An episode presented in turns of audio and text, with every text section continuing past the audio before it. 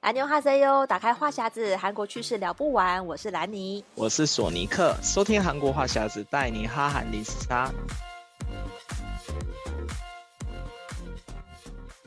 安妞哈塞哟，欢迎收听这一期的韩国话匣子。哇，今天其实是这个一月一号，我应该是大家都在这个放假的时候呢。我们韩国话匣子就是不打烊，还是今天放假时间来陪大家。但是今天要跟大家聊一个比较哀伤的话题，因为其实在这个上个礼拜呢，就是韩星李善均就是呃不幸辞世了。那其实可能很多听众朋友看到这个新闻，嗯、其实蛮多人都很震惊的，因为其实前阵子才一他是因为这个涉及吸毒的案件，然后一直被警方约谈嘛。然后这个新闻其实就是才十月多才发生的，大概才两个多月的时间。然后所以就是李善均突然辞世，其实大家都觉得很震惊。而且他在台湾其实算呃也蛮有知名度的，因为很多人是因为韩剧这个《我的大叔》认识他。对，所以今天我们就跟大家聊一下，说哎现在韩国的这个反应是怎么样，然后跟一些呃他的以前的作品。对啊，索尼克也在看到，就是韩国当时应该也是立刻快讯报道，对不对？对对对，因为李善均其实在韩国已经是影帝级。的一个人物，其实他知名度非常高，而且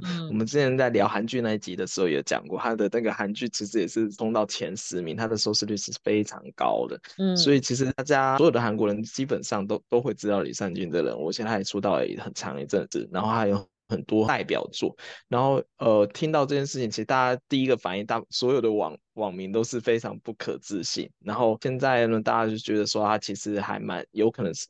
很大的可能是被冤枉的，因为他一直到最后还是要求要那个验黄嘛，嗯，测谎，中间还。对，测谎，然后后来还有很很多消息传出来，还有他的他那个录音的那个资料也出来了嘛。然后其实我觉得大家普遍的韩国目前还是觉得说啊，他好像是有点被冤枉的，然后好像是怎么样，就是比较多就是哀悼的一个讯息这样子。然后还有最近最近还有很多视频是他们去参加很多韩星大牌的韩星去参加他们的葬礼嘛。对，那其实就是就是还是蛮哀伤的。然后一直到最近的 SBS 的演技大赏。有特别的一个缅怀他的的一个一个事情，然后还有很多人都穿了黑西装了去参加、嗯、去走那个红毯，所以是大家是还蛮哀念悼念他这个演员的。那台湾那边呢，对李三军这件事情是？我当时也是因为这个新闻是刚好发生在一个上午，就是接近中午的时间，所以那时候也是新闻快讯一出来，我吓到想说，哎，不会吧？因为我也是刚好有在 follow 他的这个案件嘛，然后我还有看到就是哎、嗯、前面才说就圣诞节就是呃平安夜约谈了十九个小时，然后他出来有要求要测谎，我还想说其实他应该对自己是有信心的，嗯、就是对自己的清白这件事情，要不然你不敢测谎嘛，嗯、你还要求这件事情，对，就没几个小时，然后就就突然走了，我那时候想说哇，就是我。一方面觉得很震惊，可是我一方面又觉得说，其实是我之前担心的事情发生了。因为其实从这个事情从十月多出来的时候，嗯、就是约谈啊，然后什么吸毒，然后加上前面之前刘亚仁也也是这个事情还在持续当中。然后我一直都觉得说，韩国艺人如果面对这种庞大的压力，会不会容易想不开？嗯、其实我有担心过这件事情。所以其实我因为我觉得追星这么久了，也看过几个以前喜欢的艺人就是过世这种处事。嗯你就会觉得那种有一个心理觉得说不安，嗯、就是很担心说这种，嗯、因为你也知道韩国社会那种舆论压力是非常可怕，然后韩国酸民就是会未审先判，因为其实是、嗯、其实警方这个证据并没有很齐全，全部只有就是依赖那个女市长的供词说，哎、嗯，她、欸、有吸毒，然后就把就就就就去传唤他，可是你验毒报告都三次都阴性，嗯、所以好像警方现在也被被抨击，就是说其实你的证据。没有什么证据证明他吸毒，但是你却一口咬定，让大家觉得他就是有犯这件事情。然后现在还甚至传出说，嗯、该不会其实他根本的确是没有吸毒，但是就是被冤枉。然后女市长说公就是说给他毒品，会不会那个毒品根本是假的？然后因为他们一开始事件传出 L 姓大咖演员的时候，经纪公司后来就出来承认了嘛，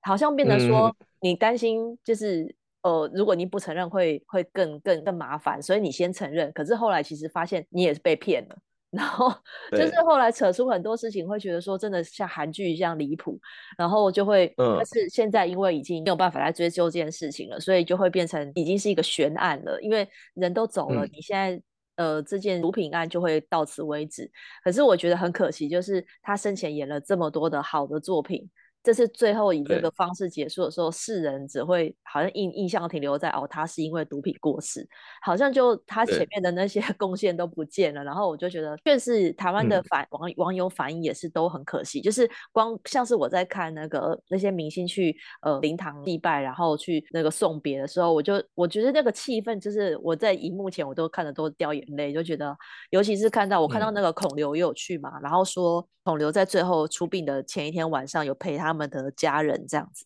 我就想到，因为我就是因为那个咖啡王子一号店入坑的，嗯，然后因为他就是男二嘛，然后跟孔刘演那个堂兄弟，所以我相信他们感情是很好的。嗯、就即便后来没有机会再合作有拍戏，可是他有说他们中间都有持续的联络。然后前前几年、嗯、前三年那个咖啡王子一号店好像是十五周年吧，然后还有出一个特辑。哦那 MBC 有出一个特辑，嗯嗯，然后邀请朴恩惠啊，他们就是呃有再再重新来拍一个这个纪录片这样子。我那时候也有看了一点点，然后最近又被那个 YouTube 推播，就看就觉得哇，真的就是他们其实这些演员感情都蛮好的。然后像他送像那个何振宇跟他合作电影也有去送他，嗯、然后像是那个很多像李正宰啊，还有呃那个郑宇盛。就是这种韩国也是大咖级的影帝的人物，嗯、都有都是跟他是很好的交情，所以我相信人到他的演人缘应该是蛮好的，嗯、所以就是很多跟他合作过的演员，然后都缅怀他。然后台湾的那个许光汉，因为本来要去韩国拍的新戏就是要跟他合作，嗯、结果刚好因为这个案子，啊、然后他就一就是就是没有参参加演出，可是许光汉也有去灵堂去悼念他。嗯对，所以我就觉得这件事情对台湾跟韩国的这样，嗯、我觉得大家都很为他觉得可惜。对，所以就是，而且那时候刚出来的时候，哦、呃，就有人在传说是不是有什么阴谋论这件事情，然后还有人在讲说有人在操纵那个风向，嗯、所以让就是让那里三金承受那么大的那个压力之类的。然后有有我看到有些人还会讲说，哎，这这剧情好像有有跟某个韩剧很像啊之类的。然后就说啊、呃，是是不是是有人在操纵这一切之类的？然后当然这些都只是推测，对。但是我我个人觉得说，其实很多舆论的压力，其实对艺人来讲是伤害是非常大的。因为我记得他好像其实有留那个遗书嘛，嗯、然后他就说遗书遗书这件事情也是很离奇，因为我在第一天晚上就有看到新闻。就是有人分享那个遗书的内容，可是警方都没有证实这件事情，嗯、因为他是说接到他的那个遗孀打电话说，哎，留下疑似遗遗书的字据，就出门联络不上。所以应该是有遗。书这件事情，嗯、但是内容有没有曝光，现在就是不知道。就是有些媒体就说有曝光的内容嘛，就说他是，嗯、呃，没有别的办法了，嗯、就是。然后还说对不起太太要去负担他接下来的那个违约金，嗯、就是广告跟那个片约的违约金，好像高达不知道台币两亿多还是什么，嗯、就是好像会一个、嗯、可能担心就是是一个沉重的压力，还有什么，就是他很多的，就是他对家人很抱歉，然后又加上这些，好像就是。压垮他的最后一根稻草，就是因为他牵连到家人，然后家人可能也被那个网友攻击，还是什么，嗯、就是他也立刻就把小孩送出国念书了嘛。对，对，对，所以就是舆论都对他非常的不利，嗯、然后他可能也觉得说很、嗯、是。一个很抱歉的心情，然后觉得没有办法再有点可能是无颜无颜见大家的那种心情这样子，对，然后还甚至也有媒体公布到他最后是在就是呃事发的前一天晚上深夜十一点多就开车到那个首尔的卧龙公园，卧龙公园，嗯，对，然后那那个公园的地理位置我是不太清楚，他可能是有一点偏、嗯、偏僻吧，他挑的那个地点就是人烟稀少，嗯、因为我在想说，难道不会有人发现吗？就是在停车场里面，嗯、然后隔天被发现这样子，所以我觉得这一切，嗯，其实我不知道他是因为他前一天前几前几个小时才说想要测谎，然后后面就、嗯、就就轻生了，所以很难知道那个转折是到底是哪一个是真正压垮他的最后一根稻草，因为也有人说，其实他看到警方的那个。就是那个起诉书还是什么的，就是全部都是写对他不利的说法，嗯、就是里面的内容都是女市长说了什么，嗯、然后去问他的回应，但是好像把他写的非常的负面，嗯、可能就已经是要定罪之类的，让他觉得就是无法承受。嗯、对，所以我觉得就是现在这个新闻就是各种都有，可是警方韩国警方就是都否认嘛。对，所以这件事情我觉得可能就到此为止了，嗯、而且因为韩国的那个习俗都是三天就出殡。所以，比如说大家还在一个很、嗯、还在很震惊的情况下，就瞬间结束了。就我在想说，会不会就是到、嗯、到这个出殡完，其实就话题就会到到此为止。但是现在是变成说，他告那个女市长恐吓这件事情是还在进行中的，所以就会看说之后，嗯、呃，可能这个后续还会有一点，但是。关于毒品案的事情，可能就不会再追查下去。嗯、目前看起来是这样，对啊，所以我是觉得很可惜，就是少了一个这个好的演员。而且李善均，因为他的声音是很特别的，那个很多韩国艺人，还有、嗯、很多韩国艺人也很喜欢模仿他的声音，就是那种声带模仿都会、嗯、都会想要模仿他。所以他这个的确是一个很让人印象深刻，而且是我感觉是很难取代的一个。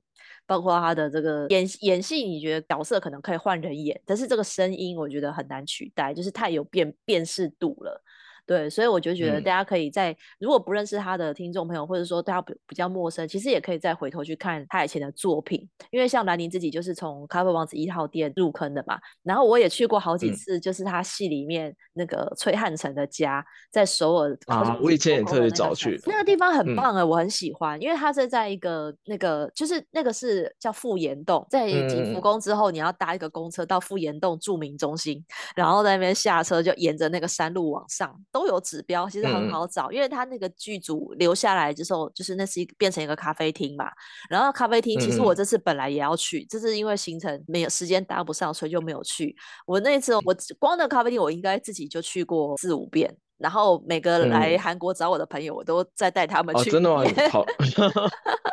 因为我但我记得他那个位置在很深山里面。对，还要再走一段路。然后，但是你那个 view 很好，哦、你可以看到，就是像你如果看那个戏里面，它就是可以眺望那个所有的那个城郭。然后整个就是视野非常的棒，嗯、所以那个地方现在可能因为那个戏已经很久了嘛，十几年了，所以现在因为那出戏去的人比较少。我其实去都是去到比较多是韩国当地的、嗯、的客人。然后那个店很有趣是，是、嗯、因为他也知道咖啡王子一号店是一个招牌，所以去的时候点餐他会送你那个洗出来的照片照、哦啊，真的、啊。对，他那个剧照会会送你个两张这样子，我就因为那时候也很多那个日本观光客去，所以他们都上面还会附日语还是什么的。对，我就发现，哎、嗯，其实那边他有保留一些当时照的一些场景的那个道具。还有照片，嗯，对，所以我觉得去那边可以很还原看到。嗯、然后宏大的那个咖啡王子一号店应该是已经消失了。我是二零一零二零一零年第一次去的时候有有踩点有去，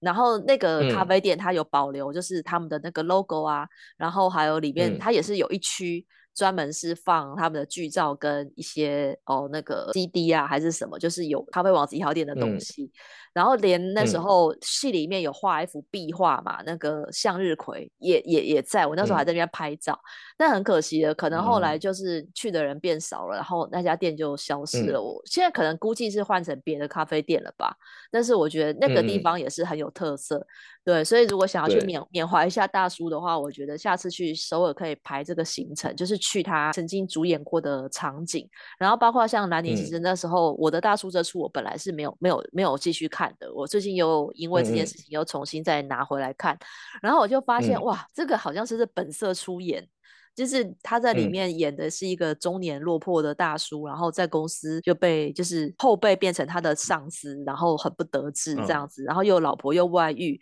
然后那个底下的这个部署好像不信任他，就是一个充满中年危机感的大叔。然后我觉得对照他现实的状况，就是最后这段时间就是很就是很很压力很大，然后很多戏戏这个演艺事业停摆，那个心境上我觉得哇完全符合。对，所以我觉得现在在看重看这出戏，我觉得好像比较可以了解。然后他这出戏的确是有一点闷的感觉，嗯、就是前面你看前三集，因为那个 IU 在里面也是演一个比较社会底层的人，其实整出戏你就看起来是觉得不是一个很很开心的戏。可是我觉得他的剧本也是。是细腻的，然后我看到他在剧中演的他的呃，他是演三兄弟的第二个嘛，老家里的老二，所以那个演他老大演他的大哥跟弟弟的人也有去，也有是也是在这几天有去送他这样子，我就可以感受到他们演那个三兄弟的感情是非常的好。对啊，这出我的大叔，我觉得估计最近应该又会，因为又会被推到排行榜上，很多人会去重新找来看。那索尼克还有印象他什么其他的作品吗？其实他他的作品我刚好都没有怎么看，然后最近看的应该是那个《寄生上流》吧。嗯，对，《寄生上流》那个家长嘛，对。对然后我就觉得，就是那一部，就是我觉得应该也是很多海外粉丝就认识。就是他发扬国际的一一部，就是他之前有报道说，因为那个那个部的关系，好像在国外也得了很多奖，就是有得奥斯卡，所以他就是整个对对对，整个就是气势很旺，然后那一出戏参演的演员全部就是哇。登上国际级的，我记得那时候那个新闻也很大，就是韩国之光嘛，嗯、对他也有去参加奥斯卡典礼，就是有这种很辉辉煌的的过程。对，那出其实这出电影那时候在台湾票房也还不错，嗯、就《寄生上流》，我觉得我记得这，我觉得这应该是必看的一个韩片啦。就现在 Netflix 上也都还有，可以找得到。就是大家如果有有那个串流平台的话，这些作品都可以在上面看到。就是我觉得他，因为他其实已经可以算也算是中五路等级的演员了吧，因为他除了演那个韩剧，他电影也拍的很多，所以他的在韩国的地位，我相信已经就不是只有演电视剧的这个层级，因为韩国的分法是演到电影的、嗯、才才可以成，就是地位会比较高一点这样子。然后。影帝又是另外一个层级，然后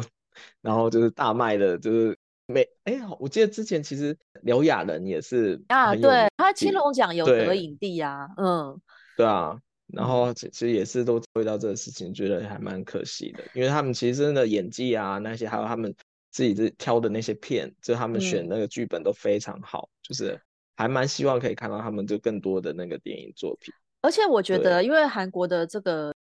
源真的是太多了，所以其实他们有时候合作一出作品之后，就很难有机会再合作第二部。就是我发现这些。嗯就是现在就像孔刘，这跟他演过一出戏之后，哎，就再也没有合作的机会。然后我就就是，其实我看到很多人，嗯、像那个 SBS 演技演技大赏，我也是看那个李帝勋，因为他是那个模范计程车二拿拿到大赏嘛。嗯、然后他的那个感言就就有说啊，他都没有机会跟李尚君合作，就是出道了这么久都没机会合作。嗯、可是他是看着他的的那个作品，然后把就是把他当做一个。呃，模范的对偶像，然后是看着他的、嗯、走他的路，然后去去演戏的。对，我就觉得他其实也是大家很敬佩的一个前辈。如果在那个韩。国演艺圈来讲的话，嗯、对啊，所以我觉得这个、嗯、其实他其实我后来发现他只拍过真的非常多作品，我也只有看过其中几部。像台湾那时候早期呃同步播出的有那个 Pasta，就是台湾是、对台湾是翻料理绝配，也蛮多人是从那出认识他，因为他演一个 chef 嘛，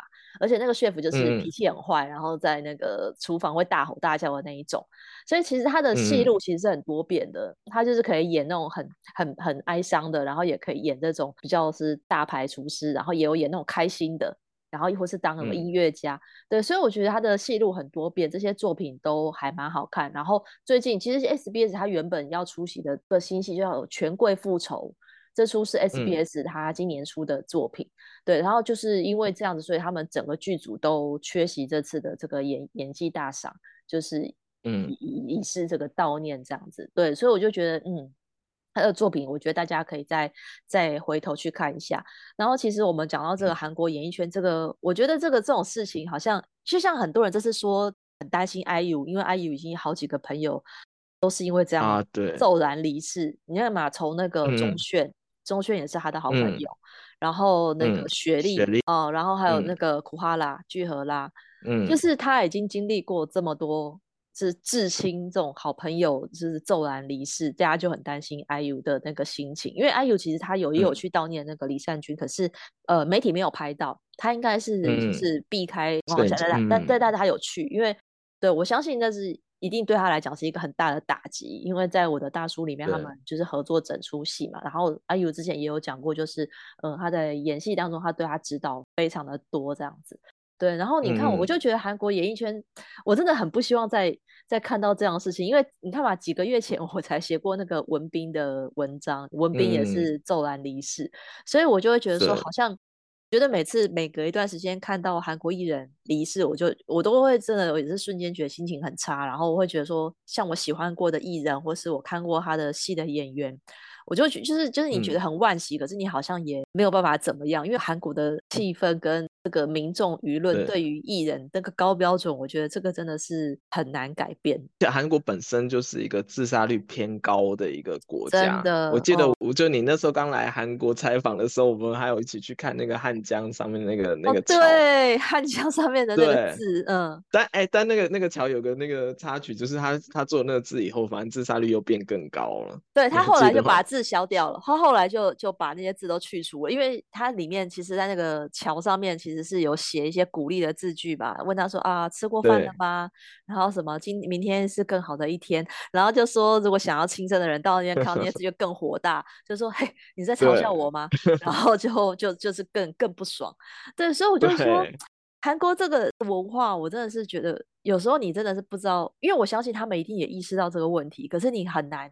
从根本上解决，嗯，因为整个高压的社会，你说好了这个重视学历这件事情，到现在 SKY 还是最好的大学，嗯，然后你那个一些这种就是阶级啊，或者说这种这种呃走贫富差距，嗯，我觉得韩国本身就是一个比较压抑，而且韩国人的特性是很在意他人的眼光，真的，就他也很注重给给外貌啊，还有给人家的感觉，嗯，所以当。遇到那么大舆论压力的时候，反而就会更承受不了。我觉得相较于台湾是比较多会想要做，就是比较做自己。我觉得台湾的环境会还还还会比较好。如果是在韩国，你说做一个演员，然后做一个那么多人知道的一个大众明星，然后突然有一些什么事情丑闻出来，然后就算那些不是真的，然后会怎么样，然后就会觉得说啊自己会很内疚之类的。就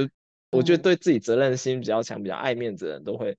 能承受住。对啊，因为我而且我因为我觉得现在的因为那种键盘侠越来越多了，就是躲在我后面，你就觉得写什么都无所谓。当然说跟跟韩国比的话，台湾的酸民我觉得就是还好而已，韩国那个酸民是是更 可怕的。可是我就因为有时候我常常看一些那种什么是那种网络上的那些留言，我有时候觉得说，哎，你们真的就是就是他不想看你就不要看嘛。然后你不想看，还还要留言写说真难看、真难听，然后就是就是会写一些这种、嗯、这种话。然后就像最近其实那个周杰伦，其实圣诞节那时候发了一个圣诞单曲嘛，然后我就有看到，就是哎、嗯、有就听，有些还蛮好听的啊，就是周杰伦的曲调。然后我就看到超多负面批评，嗯、就很多人就是批评歌，说说啊是不是江郎才尽了，然后就是什么没没有以前的歌好听，然后干脆不要出，然后什么什么，就是写超多这种负面。然后还有一些就是。是自称是十几年的杰杰伦歌迷，然后就说：“啊，我真的对他很失望，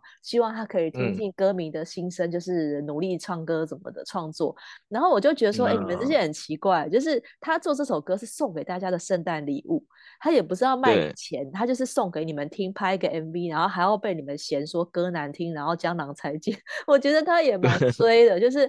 其实他就是出一个单曲让大家开心。”但是你们要把它跟他之前的作品比较，嗯、然后就要说什么好难听的不怎么样，然后这个歌这么简单，哎，好像就是这些酸民自己会作曲一样，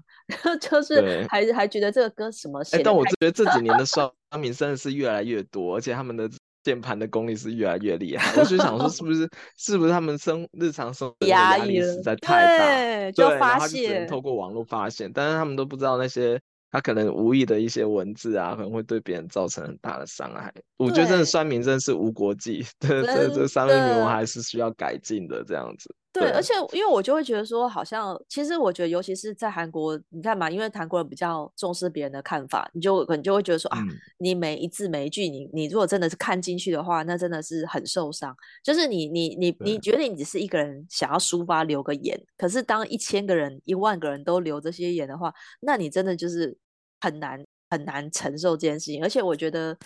我觉得在韩国本身真的就是这个艺人，他公司也已经给他一些压力了，然后你再加上这个酸民的压力，嗯，我觉得。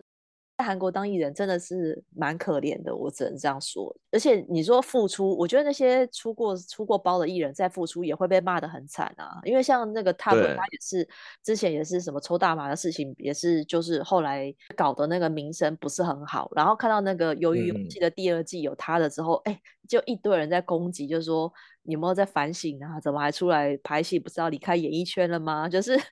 留一些这一种、嗯、对，所以我就说，其实你在。就是说，人难免犯错。我觉得台台湾对于犯错的艺人容忍度是比较高的。你看柯震东那时候也是，对，对被被被骂的要死，然后现在还不是拍电影当导演，还可以拿奖。嗯，就是你会看到这个完全是，就是跟韩国是完全不一样的这种嗯后续。我觉得台台湾的包容度会比较大一点，然后对他们来讲，他们也是。就即便是之前有犯过错，那也是有一个重新再来一次的机会，我觉得这也是不错的。但是韩国的话就比较比较多人会去批评这件事情，然后说你一旦犯过一次错，你就一辈子就翻不了身的那种感觉，比较压抑。对，我觉得这个是韩国整体的大环境的关系。嗯，因为我也有看到有评论说，为什么这么多艺人会去上酒酒酒店啊，然后可能会涉毒，也是因为他们。压力很大，就是因为我、嗯、我其实我觉得台湾明星可能比较少被爆出来，就是上上酒店这件事情，也有可能有，只是没有被发现。嗯、但是感觉这样的新闻就是最从胜利那个事情开始就发现，哎，怎么这么多偶像艺人，然后都有加入这些，嗯、像那个什么郑俊英还是谁，其实也都下车啦，就是基本上你就没有办法，嗯、你就立刻就下车，然后完全没有什么复出的机会。所以我就觉得其实。在韩国当艺人，感觉就是你真的是千万不千万不能出事。你一出事，基本上你你就是一年起跳，就是不不能有任何的作品。像那时候很多、嗯、呃那个那个什么，就是一些综艺节目那些搞笑咖也是，就是一出事之后、嗯、就。连在节目还要被打马赛克，我觉得这件事情好像在台湾不会看到。哦，要不然就是连连他他有出，就大部分就是有出事的艺人，那个直接那个剧就直接拉掉，或者那个节目就直接拉掉，是你连看都看不到。台湾最近比较严重，就是就是去年的这个 Me Too 事件嘛，像黄子佼啊，嗯、然后还有炎亚纶，就知名度比较高的这些人，就是瞬间瞬间就被拉黑。但是炎亚纶后来他是因为被他的那个。嗯呃，前男朋友去告说什么偷拍他这种性爱影片，这种也是蛮负面的丑闻，嗯、然后又有涉及这个犯法，所以他那时候本来在拍一个实境节目嘛，嗯、然后那个实境节目拍到、嗯、就是到后来就紧急剪辑，然后把他那种正面的画面都剪掉，啊、就是。都出现那种背面啊、侧面啊，然后或是只有声音看不到人的那一种。然后其实我觉得那时候，因为他的粉丝还蛮多，都很挺他，然后就去节目组的那个脸书留言说，其实也不用这样吧，都已经都已经拍了，就是就照常播出。台湾人好像比较不会要求说什么要把它马赛克或者切掉，可是制作单位就自作主张，赶快把它删掉这样子。所以就是，哎，我之前看网络上说，中国还有一部戏是直接做换脸。用 AI 换脸，把那个人换掉，我觉得这哇，好好科技哦，就直接把他直接人直接换掉。因为那个重拍的成重拍的成本太高了，所以就对对对对对。然后我就说哇，这真的是科技。然后有有的好像是他们，如果在中国那边的话，他们是还会把那个人就是直接成隐形，就把他整个删掉。好强哦！就是对，我就觉得 这好厉害哦，就是直接直接算算那镜头在那边，但他就是看不到他。然后就，然后他们就说有有的时候会发现，就那个来宾好像对空气讲话，其实那里原本是有一 个人。对对对。然后我说哇，现在的科技实在太厉害了，对不对？我我觉得在，我觉得在中国的情况是，他官方就会就是会立刻啊，对，要封杀谁的时候，对对对，立那个叫算劣迹艺人，嗯、所以那种。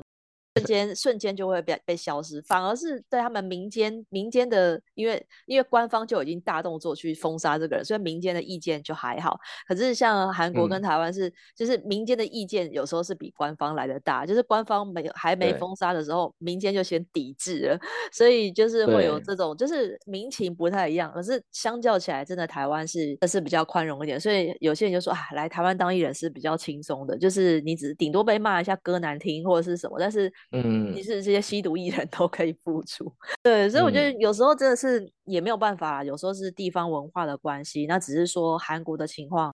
那就是比较严重这样，对啊，我是希望说，哎，真的我不想再看到这些不幸的消息了，因为我觉得我记得我还我还记得你你有看那个冬季恋歌吗？冬季恋歌那个朴龙夏也是那时候是轻生嘛，啊、哦，我看到那个新闻那时候我也很震惊，嗯、因为我冬季恋歌我也很喜欢。嗯我那时候是觉得说怎么会这样，嗯、然后我还记得那时候那个出殡的时候是是那个谁，也是他的那个大咖演员好友苏志燮，苏志燮是代、嗯、代代替那个商家捧那个遗照，哦天哪，嗯、我那时候也是觉得好难过、哦，因为那时候也算是、嗯、也算是名气还还蛮旺，因为台湾人基本都大部分的都是也是因为那个冬季恋歌就是迷上韩剧的。所以我就说，其实这些就是每次看到这种新闻，就是啊又难过一下子，但是就是看看能不能这次的事件之后，看看比如说韩国警方会不会以后下次有这样的事件，就是征询可能会不要这么公开。给艺人一些隐私或者什么，嗯、就不要做这么多讯息，然后让网友去攻击，对啊，我就看看韩做法会不会改变这样子。对，那今天就跟大家聊到这边喽。嗯、如果喜欢这期的话题的话，欢迎上赞助连接，请兰妮和索尼克喝一杯咖啡。想加入韩国话题的讨论，可以加入我们脸书韩国话匣子的社团。想要 follow 韩国的消息，可以追踪我的粉专 Hello Lenny 南妮小姐，还有索尼克的玩转韩国。那我们就聊到这边喽，下次再见，拜拜。嗯，拜拜。